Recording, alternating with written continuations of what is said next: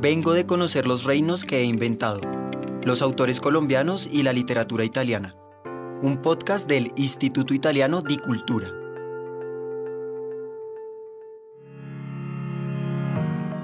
En este episodio, Carolina Sanín nos habla de La vida nueva, de Dante Alighieri. La vida nueva de Dante es una obra de prosa autobiográfica, una narrativa autobiográfica, y es un manifiesto sobre la libertad de expresión y es también una colección de poemas.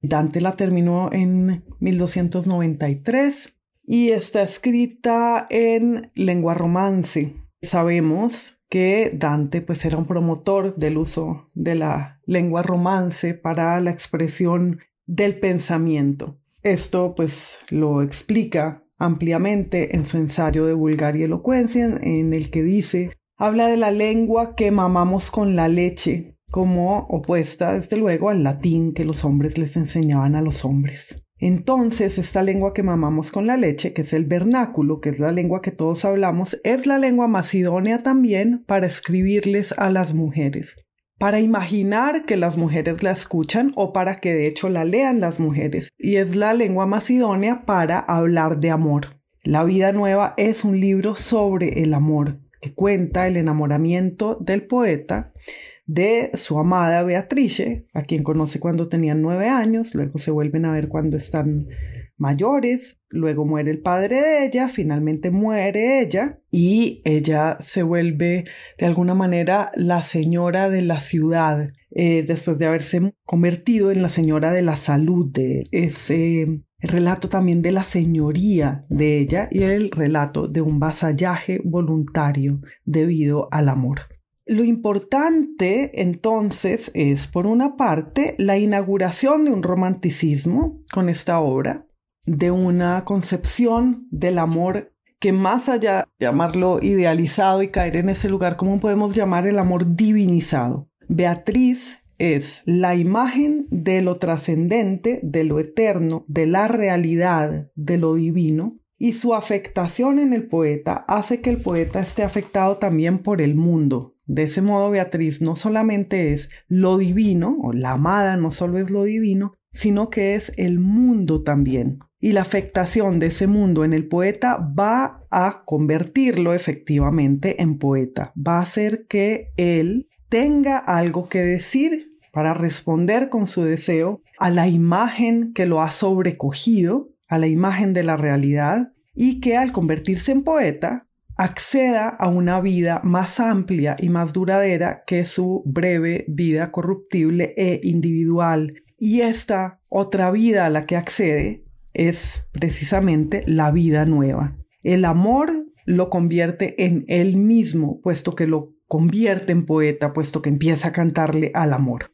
Este canto al amor, esta posibilidad de cantar de amor, lo hace también un ciudadano, pues lo hace conocido entre los suyos y lo hace eh, empezar a pertenecer, pero además crear una comunidad de poetas. Y esto es muy importante porque es la base de la posibilidad de una república poética, que es Florencia, pero es una Florencia superpuesta a la Florencia física, una república del amor, de la belleza y una república de las mujeres. Bien, entonces este nuevo hombre, este hombre que accede a una vida nueva debido al amor que le inspira la poesía, es un hombre que tiene un lugar en la comunidad, en la ciudad, y un lugar político, y es un hombre que ya no morirá por su fama y que ya no morirá también porque ha tocado el núcleo eterno de sí mismo, que es el amor mismo, es el núcleo eterno de él mismo.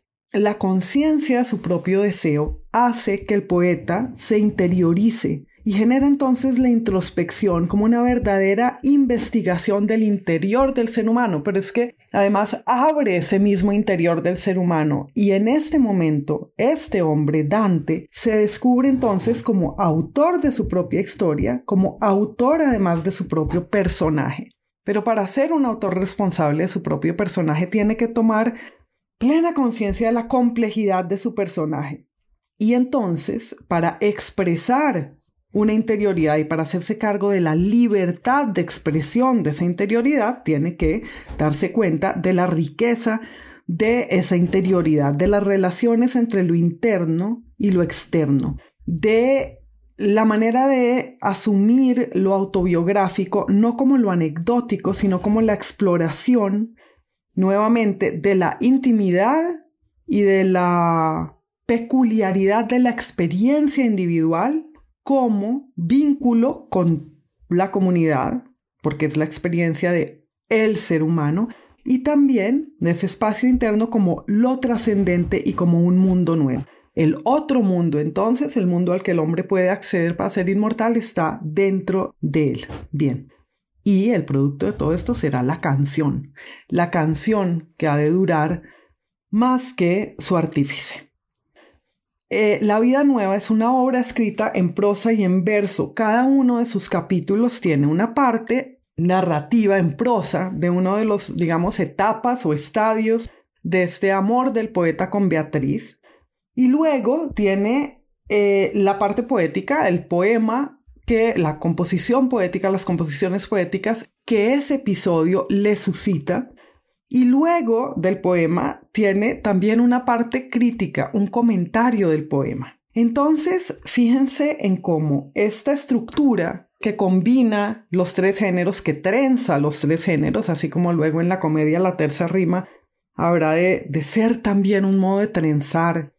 Decía esta, esta estructura en la que cada capítulo trenza esos tres géneros indica también distintas intensidades y distintas modalidades de la experiencia. Es decir, si una misma anécdota se cuenta como anécdota, si un mismo, no digamos anécdota, pues si un mismo acontecimiento de la vida se cuenta narrativamente y luego se hace un poema con él, se vive dos veces. También el poema es una nueva vida con respecto a la prosa. Las intensidades, decía, y las calidades de la experiencia de la prosa y del poema son distintas tanto para el autor como para el lector.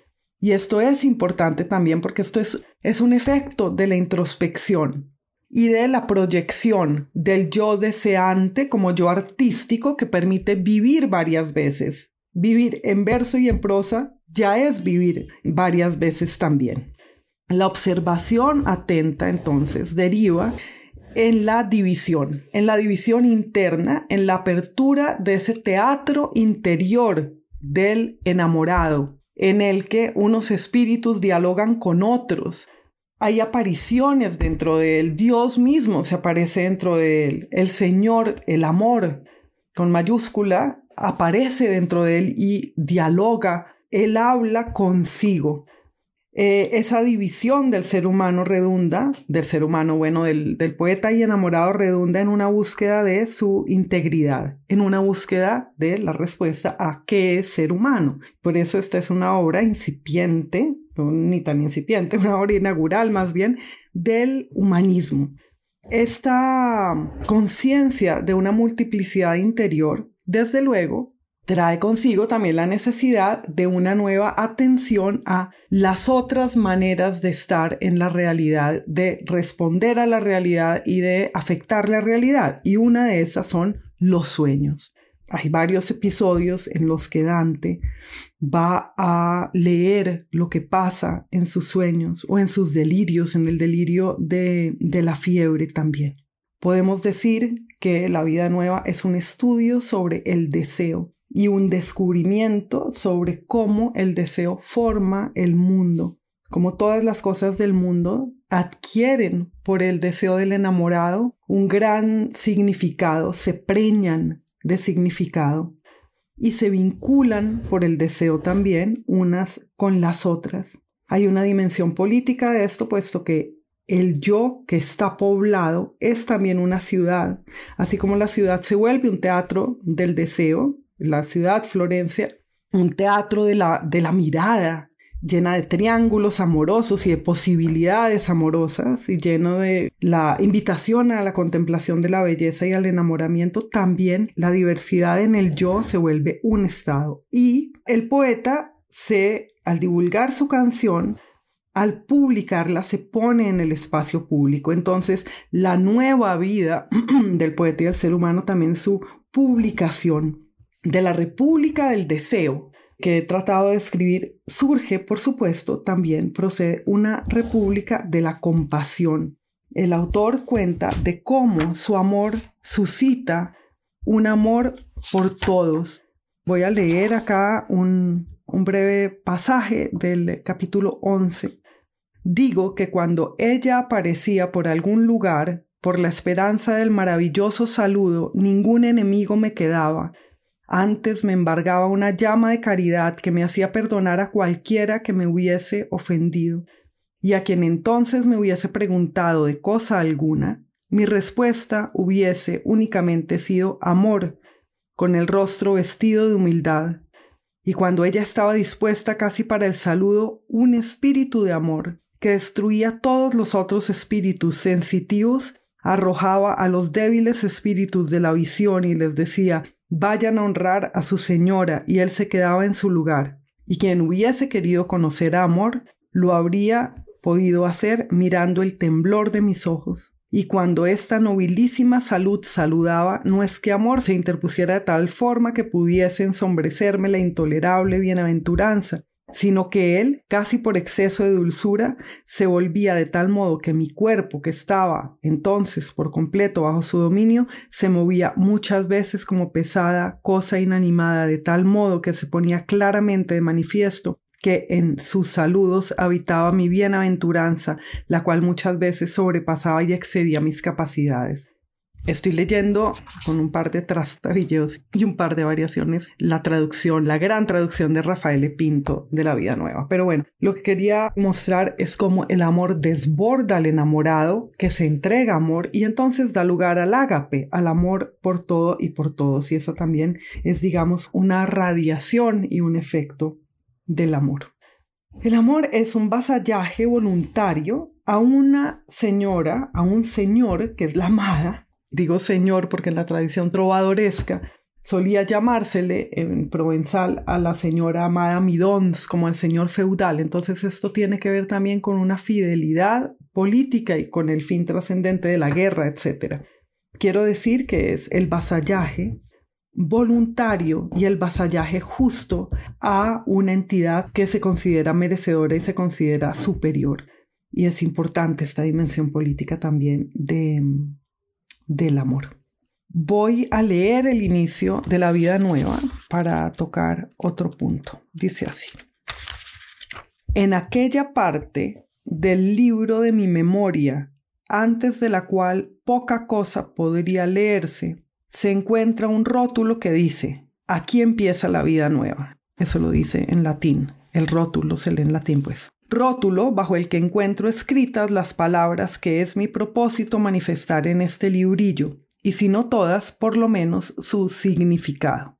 A mí me interesa mucho este comienzo porque entonces está diciendo el autor que contiene un libro, que su memoria es un libro y que además la legibilidad de esa memoria comienza con la conciencia de ser uno para otro, es decir, de ser para el objeto amado.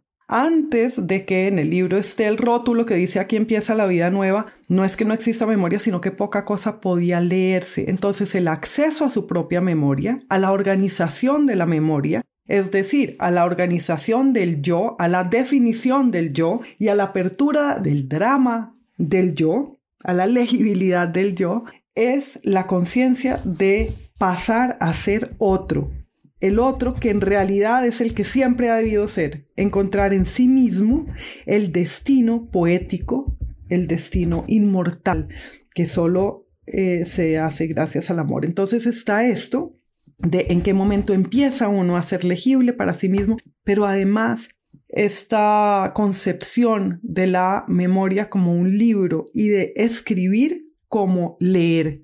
El que está escribiendo lo que está haciendo es leyéndose, Bien, quiero eh, leer otra cita que a mí me interesa siempre mucho eh, y está hacia el final, ya cuando Beatriz ha muerto, Dante ve a unos peregrinos pasar por Florencia hacia Roma para ver el, el divino rostro en Roma.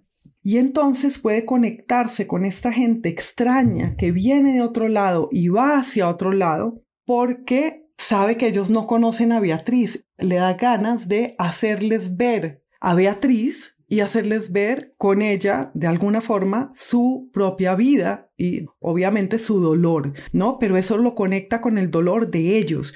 Entonces es realmente la semilla de la, no sé si solidaridad o de la empatía o de la relación con los extraños. Entonces voy a leer, este es el capítulo 40. Después de esta tribulación, sucedió en aquel tiempo en que mucha gente va a ver aquella bendita imagen que Jesucristo nos dejó como ejemplo de su figura, la cual contempla mi Señora gloriosamente, que algunos peregrinos pasaban por una calle que está casi por medio de la ciudad donde nació y vivió y murió la nobilísima mujer. Y estos peregrinos caminaban, según me pareció, muy acongojados, por lo que yo, pensando en ellos, dije para mí mismo, de lejanas tierras me parecen estos peregrinos, y no creo que hayan escuchado anteriormente hablar de esta mujer, y no saben nada de ello. Antes bien sus pensamientos son acerca de otra cosa diferente, pues tal vez piensan en sus amigos lejanos, a los que no conocemos. Luego decía para mí mismo, yo sé que si fuesen de un país cercano, por algún indicio parecerían turbados pasando en medio de la dolorosa ciudad. Después decía para mí mismo, si yo los pudiera entretener algún tiempo, los haría llorar también antes de que salieran de esta ciudad, porque les diría unas palabras que harían llorar a cualquiera que las escuchase. Entonces, termino la cita, con este deseo de la mujer se vuelve deseo de afectar a los demás, es decir, deseo del el lector, deseo de tener lectores. Y este deseo de los lectores lo lleva a experimentar eh, afectaciones humanas y afectos humanos que están más allá de su experiencia más directa. Por eso puede imaginar los amigos que estos peregrinos han dejado atrás y puede imaginar quiénes son estos peregrinos. Entonces el amor es de alguna manera, o no de alguna manera, de esta manera, la condición de posibilidad del viaje y se presentará el poeta también más adelante en la Divina Comedia como el peregrino.